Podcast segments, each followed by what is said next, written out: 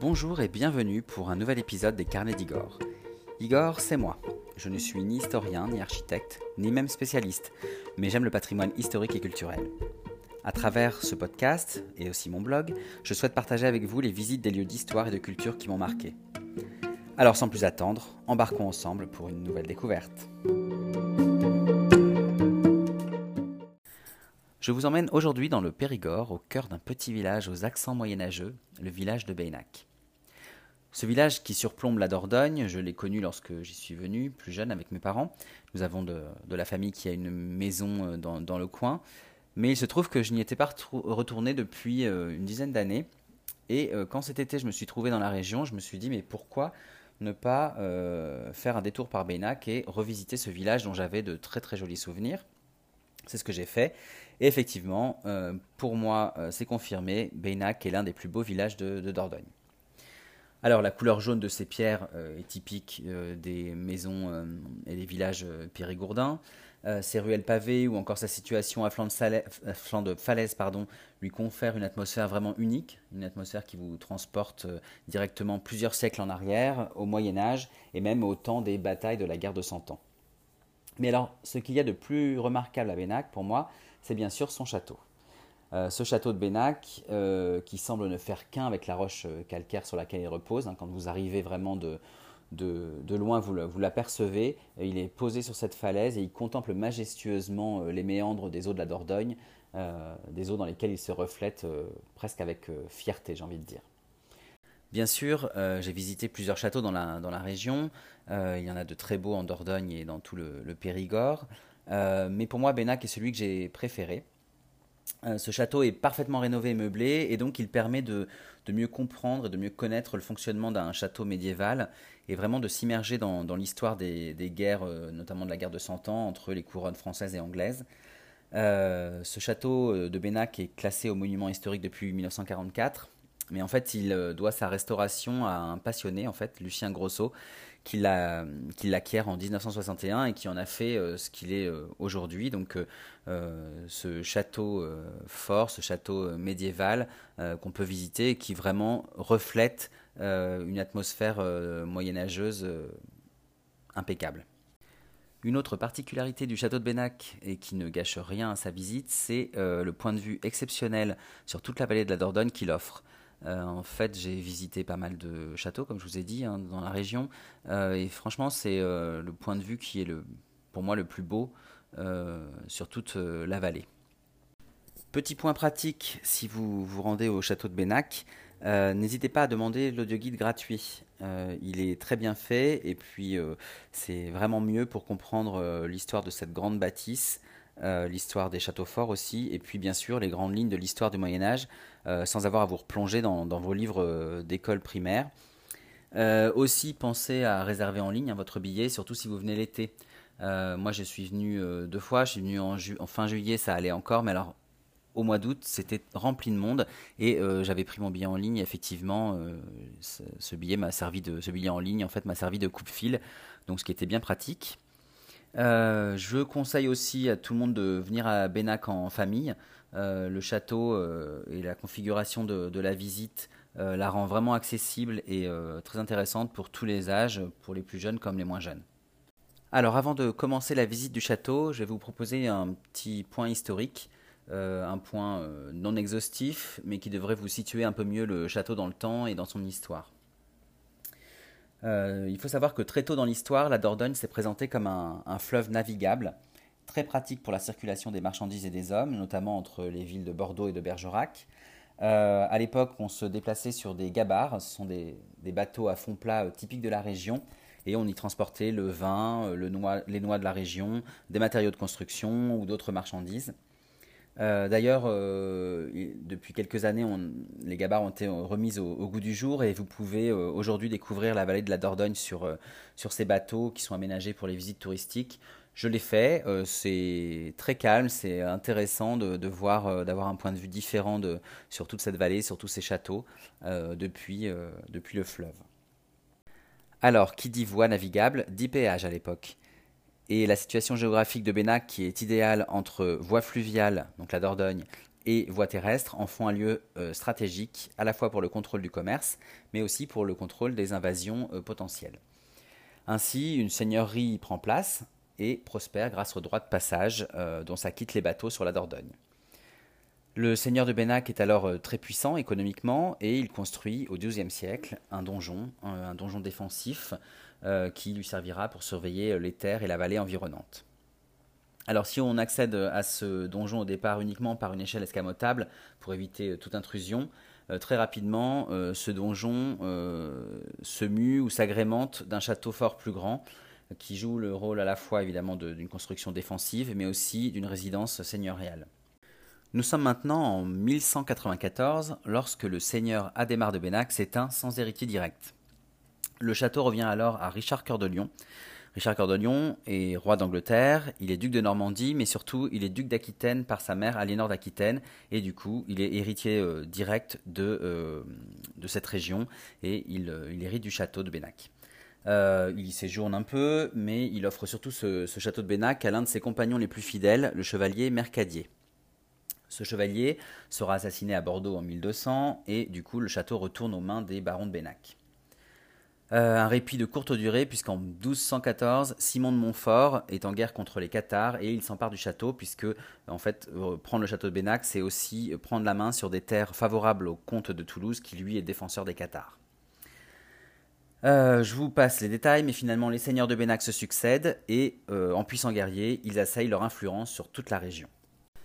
Ensuite, pendant la guerre de Cent Ans, la forteresse de Bénac devient l'une des principales places fortes françaises. Euh, vous le savez, dans ce conflit qui oppose la France à l'Angleterre entre 1337 et 1453, euh, la Dordogne joue vraiment un rôle de frontière entre les deux pays. C'est alors que plusieurs châteaux ont été construits sur les bords du, fleuve. Hein. Euh, vous avez notamment le château de Castelnau, qui lui est anglais, tandis que Bénac est français à cette époque-là. le château de Castelnau qu'on voit très bien depuis les terrasses du château de Bénac. Euh, je vous en parlerai un peu plus tard. Petit point historique sur la guerre de Cent Ans. Euh, je vais essayer d'être assez euh, concis et clair. C'est un passage de l'histoire qui est important, mais qui n'est pas toujours facile à, comprendre. Donc la guerre de Cent Ans, elle prend ses origines à la mort de Charles IV le Bel en 1328. Charles IV le Bel, c'est le roi de France, c'est le dernier fils de Philippe IV, dit Philippe le Bel. Lorsqu'il décède, euh, Charles IV, euh, il ne laisse aucun héritier mâle et euh, il met ainsi fin au règne des Capétiens sur la couronne de France. trois hommes peuvent alors prétendre au trône de France. Vous avez Philippe de Valois, qui est le neveu de Philippe le Bel. Philippe de Valois est alors régent du royaume et le plus légitime pour prendre la, relève. Édouard III d'Angleterre, c'est le fils d'Édouard II d'Angleterre et de la fille de Philippe le Bel, Isabelle de France donc c'est le petit-fils euh, de Philippe le Bel. Euh, vous avez ensuite Philippe d'Evreux. Lui, euh, il revendique la couronne au nom des droits de sa femme, Jeanne de Navarre. Alors Jeanne de Navarre, c'est la fille du roi Louis X. Louis X, en fait, c'était le premier fils de Philippe le Bel à régner. Il est mort sans héritier. Lui a succédé Philippe V, le deuxième fils de Philippe le Bel, lui aussi mort sans héritier. Et enfin, Charles IV, dont on vient de parler, qui est mort sans héritier masculin. Philippe de Valois est euh, désigné par les seigneurs français comme roi de France. Euh, à l'époque, euh, les rois de France sont élus par les seigneurs français. et il devient Philippe VI. Ce qu'il faut savoir, c'est qu'Édouard III, donc le roi d'Angleterre, possède en France les terres de Guyenne. Les terres de Guyenne, c'est une ancienne province du sud-ouest qui s'étend de la Nouvelle-Aquitaine à l'Occitanie. Et donc, euh, le roi Édouard III possède ces terres. Philippe VI, quand il devient roi, il décide, donc en 1337, de s'emparer de ce duché de, Guyenne pour récupérer un royaume de France plus uni. Euh, Édouard III, alors, euh, ne se laisse pas faire et revendique la couronne de France et lance ainsi la guerre de Cent Ans. Donc, comme je vous le disais, je ne vais pas rentrer dans tous les détails parce que cette guerre dure plus de 116 ans d'ailleurs. Elle connaît de multiples rebondissements, pas mal de trêves aussi, des périodes de conflits, euh, des conflits aux origines variées. Euh, mais cette guerre se finit en 1453 sous Charles VII, qui devient roi de France euh, en 1429, couronné à, Reims, après que en 1428 Jeanne d'Arc ait délivré Orléans des Anglais. Charles VII réorganise son armée et petit à petit reprend Paris, la Normandie et la Guyane aux Anglais, qui ne garderont que Calais. Mais revenons à l'histoire du château et euh, du village de Bénac. Donc nous sommes au XVe siècle, après la guerre de Cent Ans. Bénac devient une baronnie qui prospère et s'agrandit jusqu'au XVIe siècle. jusqu'au XVIe siècle où Bénac s'affiche réformiste pendant les guerres de religion. Vous savez, ces guerres de religion ont vu s'affronter les protestants, donc la religion réformiste, et les catholiques, partout en France. Bénac s'engage pour les réformistes, euh, il connaît donc des périodes de troubles, euh, du trouble qui amène de la misère, de la misère qui amène de la famine, qui amène aussi les impôts à, se, à augmenter. Donc les, très vite, les paysans, qu'on appelle les, croquants, euh, vont se révolter contre leurs barons. Finalement, le calme revient. Au XVIIe siècle, la baronnie de, Bénac devient marquisat par la volonté du roi de France. Et jusqu'en 1687, ce marquisat vit prospère. Euh, jusqu'à ce que euh, le dernier marquis euh, protestant, donc Isaac de Bénac, meure après s'être engagé pour la Fronde. Alors la Fronde, vous savez, c'est cette révolte d'une partie des princes et des nobles contre le pouvoir royal, contre le pouvoir du roi Louis XIII à l'époque. Une révolte qui va d'ailleurs marquer à jamais le futur Louis XIV, hein, puisque c'est ce qui lui inspirera la mise en place d'un absolutisme royal qu'on connaîtra jusqu'à la, jusqu'à la Révolution de 1789. Revenons euh, à Bénac, donc nous sommes au début du XVIIIe siècle. Euh, la famine et la misère entraînent euh, un soulèvement sans précédent des paysans, un soulèvement qui sera réprimé dans, le sang et qui va mettre à mal l'entente entre les seigneurs et les seigneurs de Bénac et la population du village.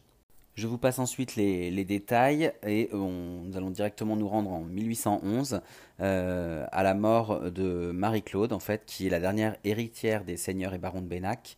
Euh, Marie-Claude meurt sans enfant en 1811 donc, et euh, avec elle s'éteint la lignée des Bénac, euh, une lignée qui avait commencé 800 ans auparavant.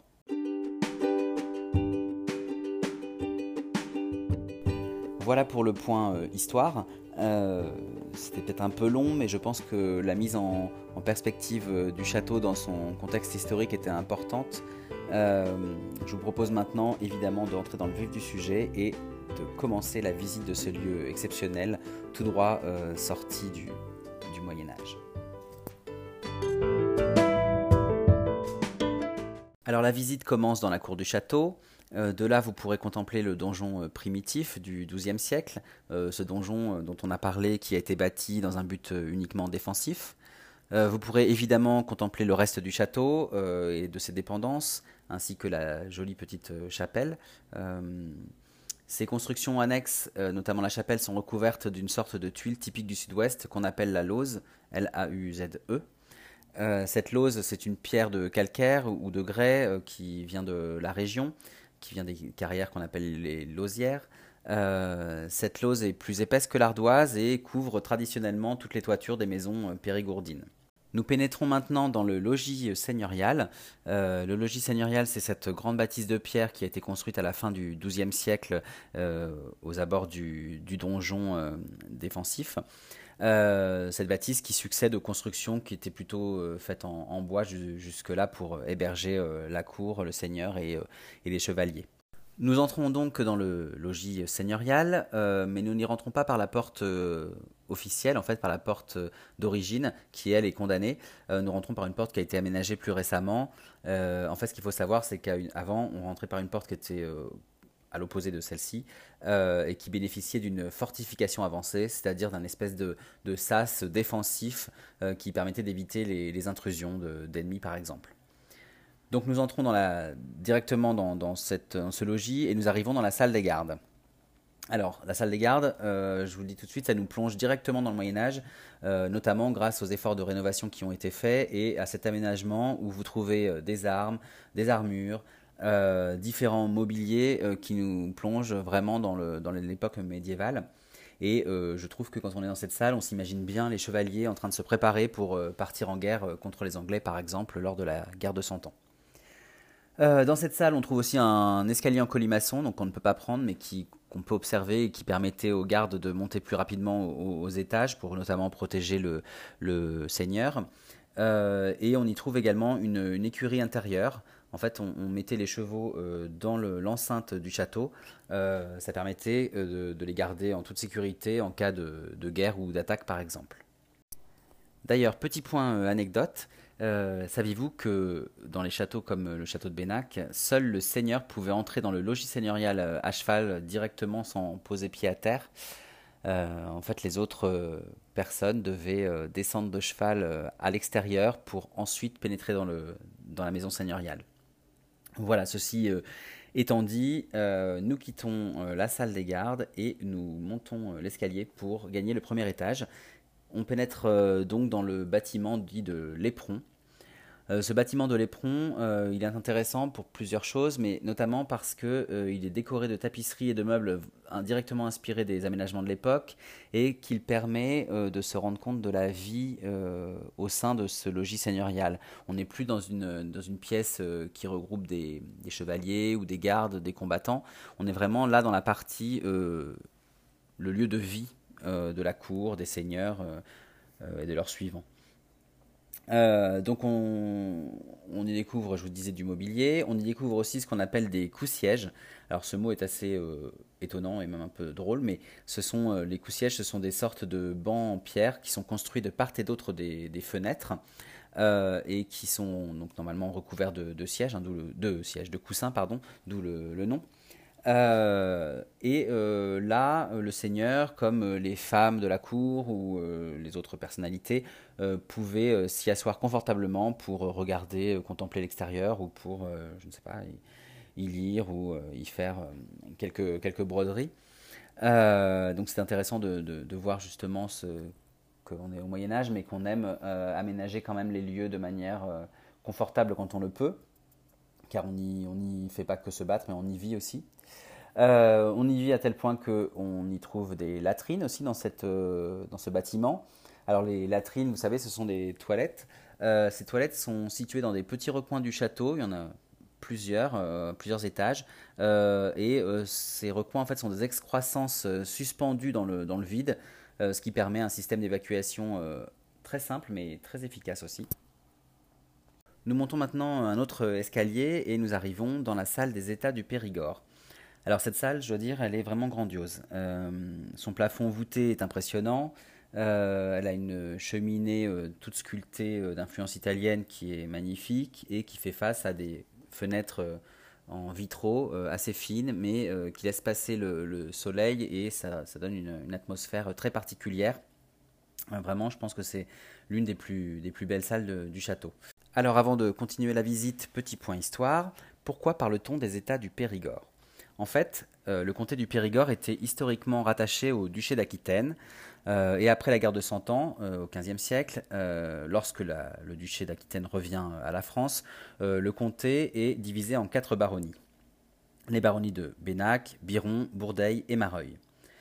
Évidemment, chacun des, barons veut bien sûr être premier baron du Périgord, et pour éviter les conflits et essayer d'organiser le, destin du comté ensemble, ils décident de se réunir tous les quatre, à tour de rôle, euh, régulièrement dans leurs châteaux euh, respectifs. C'est donc dans la salle du Périgord euh, qu'ils se rencontraient lorsqu'ils venaient au château de, Bénac. Nous continuons maintenant la visite par l'oratoire. Donc l'oratoire est attenant à la salle du Périgord, la salle des États du Périgord. Euh, ce lieu de culte euh, présente des fresques très, très très bien conservées, des fresques du XVe siècle où on y voit euh, une représentation de la scène et une pietà. Alors je ne sais pas si vous savez ce que c'est, mais une pietà, c'est cette scène où la Vierge tient le corps du Christ mort entre ses bras.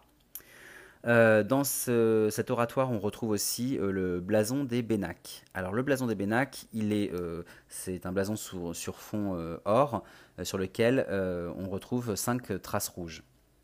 Alors, petit point euh, anecdote avant de poursuivre. Est-ce que vous savez pourquoi euh, on retrouve ces cinq traces rouges sur fond or sur le blason des Bénac En fait, on raconte que ce serait un hommage à l'un des seigneurs, à l'un des premiers seigneurs de Bénac, euh, qui, blessé, aurait posé sa main ensanglantée sur son bouclier d'or, y laissant les cinq fameuses empreintes. Sur cette petite anecdote toujours bien plaisante, nous quittons la salle des États du Périgord pour nous diriger vers l'escalier Renaissance qui lui a été construit au XVIIe siècle. Alors cet escalier dessert des appartements euh, médiévaux, tout décorés de boiseries, que malheureusement je n'ai pas pu visiter puisqu'ils étaient en, rénovation euh, cet été. Euh, ceci dit, ce qu'on peut dire sur cet escalier, c'est qu'il est vraiment déjà bon, très, beau, mais qu'il contraste avec les salles qu'on a traversées jusqu'alors, hein. des salles plus rustiques et plus moyenâgeuses. L'escalier donc est Renaissance, donc d'inspiration italienne, il est tout sculpté. Et il témoigne vraiment de l'évolution du château vers un usage plus résidentiel, plus confortable et moins défensif. Nous montons ensuite sur la terrasse de l'Éperon, donc cette terrasse qui se situe au, sommet du bâtiment de l'Éperon qu'on a visité tout à l'heure. Euh, et là, je dois dire que si on doit visiter le château de Bénac, c'est au moins pour cette terrasse et surtout, surtout pour sa vue panoramique sur la vallée de la Dordogne. Euh, depuis la terrasse de l'Éperon, vous dominez euh, tout, le, fleuve et vous apercevez les châteaux de Ferrac, de Marquessac et surtout celui de Castelnau dont on a parlé tout à l'heure. Depuis la terrasse de l'Éperon, nous nous invitons ensuite dans l'intimité de Richard Cœur de Lion, vous savez, le roi d'Angleterre, duc de Normandie et d'Aquitaine dont on a parlé au début du podcast. Euh, en fait, nous entrons euh, dans sa chambre, donc la pièce la plus euh, privée qui soit du, château. cette pièce est assez petite, hein, donc s'il y a du monde, il faut s'armer de patience pour y entrer, mais franchement, elle vaut la peine d'être vue. Hein. Cette chambre est aménagée comme lorsque Richard Cœur de Lion y séjournait, et par conséquent, je trouve que c'est un bon moyen de comprendre comment les seigneurs vivaient au XIIe siècle. Euh, attenant à cette chambre, on découvre aussi des mannequins euh, habillés comme à l'époque, euh, avec les tenues de la femme du Seigneur, celles de ses suivantes, de ses enfants ou encore de ses servantes. C'est aussi un moyen de, rendre plus vivant cette visite. On redescend ensuite de la terrasse de l'Éperon en passant par la cour Renaissance. vous savez, cette cour Renaissance dont je vous ai parlé tout à l'heure et que je trouve d'une part très belle, mais aussi très intéressante puisqu'elle elle donne un aspect plus moderne euh, au château. Euh, puis nous nous dirigeons vers euh, les cuisines du château en traversant une cour où se trouve le puits du château de Bénac. Alors ça m'amène à un petit point anecdote puisque à l'époque, vous savez, dans les châteaux, il y avait des puits hein, pour s'approvisionner en, eau. ces puits étaient souvent recouverts d'un toit. pourquoi? Eh bien, c'était pour se protéger des ennemis. En effet, un des moyens euh, pour gagner une bataille euh, était euh, l'empoisonnement. En fait, les ennemis envoyaient des rats ou d'autres animaux morts accrochés à leurs flèches. En atterrissant dans l'eau du puits, ces animaux morts contaminaient l'eau et en se décomposant hein, et entraînaient l'empoisonnement de tous les habitants du château. Cette petite anecdote étant racontée, nous finissons donc, comme je vous le disais, la visite du château par ses cuisines. Alors, pour moi, c'est la pièce la mieux aménagée. Euh, on y trouve tout le mobilier, les ustensiles de cuisine de l'époque. Euh, et vous avez même euh, des, des, poulardes et des vivres qui sont accrochés au plafond. Ce qui m'amène à un deuxième point d'anecdote. Savez-vous pourquoi ces vivres étaient souvent conservés en l'air et suspendus des, à des crochets? En fait, tout simplement, c'était pour éviter que les rats et les autres rongeurs puissent y accéder s'en faire un festin. Nous ressortons ensuite du château et nous passons par le dernier point d'intérêt du bâtiment, la Barbacane. Alors la Barbacane, avec son pont-levis, euh, c'est une fortification euh, avancée, ce qu'on appelle une fortification avancée, euh, qui joue un rôle de, sas en fait hein, pour protéger l'entrée principale du château en cas d'attaque ennemie. Donc voilà, la visite se termine ici, en passant par cette Barbacane. J'espère en tout cas vous avoir partager mon enthousiasme quant à ce château et j'espère que vous aurez envie d'aller le, visiter. Franchement, je le recommande fortement. Je finirai quand même sur un petit point euh, anecdote, euh, une fois n'est pas coutume. Euh, savez-vous que le château de Bénac a été le lieu de, nombreux tournages? On y a tourné notamment Les Visiteurs, La fille de D'Artagnan avec Sophie Marceau, Jeanne d'Arc de Luc Besson ou encore Le Chocolat avec Juliette Binoche et Johnny Depp. Voilà, ça c'était euh, le petit point euh, culture euh, de, ce podcast. Alors maintenant, je vais vous donner mon avis sur cette visite, comme je le fais à chaque fois. vous l'aurez compris, j'ai vraiment adoré ce château. pour moi, c'est un incontournable hein, quand on est en visite en vallée de Dordogne. et je dois dire que le charme du village de Bénac ajoute un plaisir supplémentaire à la visite du château. Alors pourquoi je recommande de visiter le château de Bénac? Premièrement, vous l'aurez compris, je l'ai déjà dit, le château est très bien rénové et euh, son aménagement nous plonge pleinement dans son histoire et dans celle du Moyen Âge. Euh, ce qui m'amène au deuxième point, euh, l'aspect plus pédagogique de la visite. pour moi, le château de Bénac, c'est un exemple parfait d'une forteresse du Moyen Âge, avec son pont-levis, ses machicoulis, ses créneaux, son donjon, l'exemple parfait du château fort que nous avons étudié à l'école. c'est pourquoi, je vous l'ai déjà dit, mais je pense que c'est une visite à faire avec les enfants. Ce qui m'amène à mon troisième point, une visite à faire avec les enfants parce qu'elle ne dure pas non plus très très longtemps.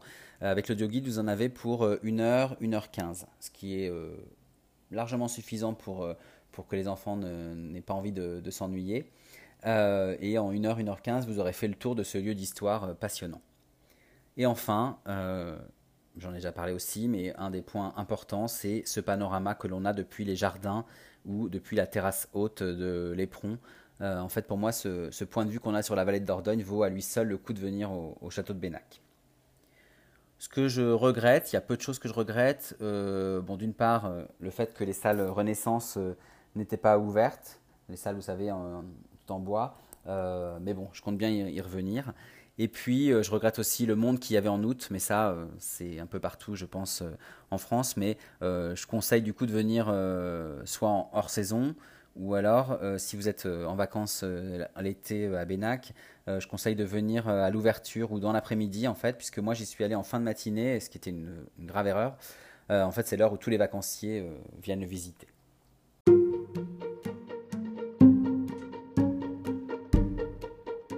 Voilà, ainsi s'achève le podcast sur le château de Bénac. Euh, j'espère que vous l'aurez apprécié et que vous aurez envie de, vous rendre dans ce petit village pour le visiter. Euh, si c'est le cas, vous pourrez retrouver, toutes les, informations pratiques pour organiser votre visite sur mon blog, les carnets d'Igor. Euh, et puis, quant à moi, je vous dis à bientôt pour un prochain épisode.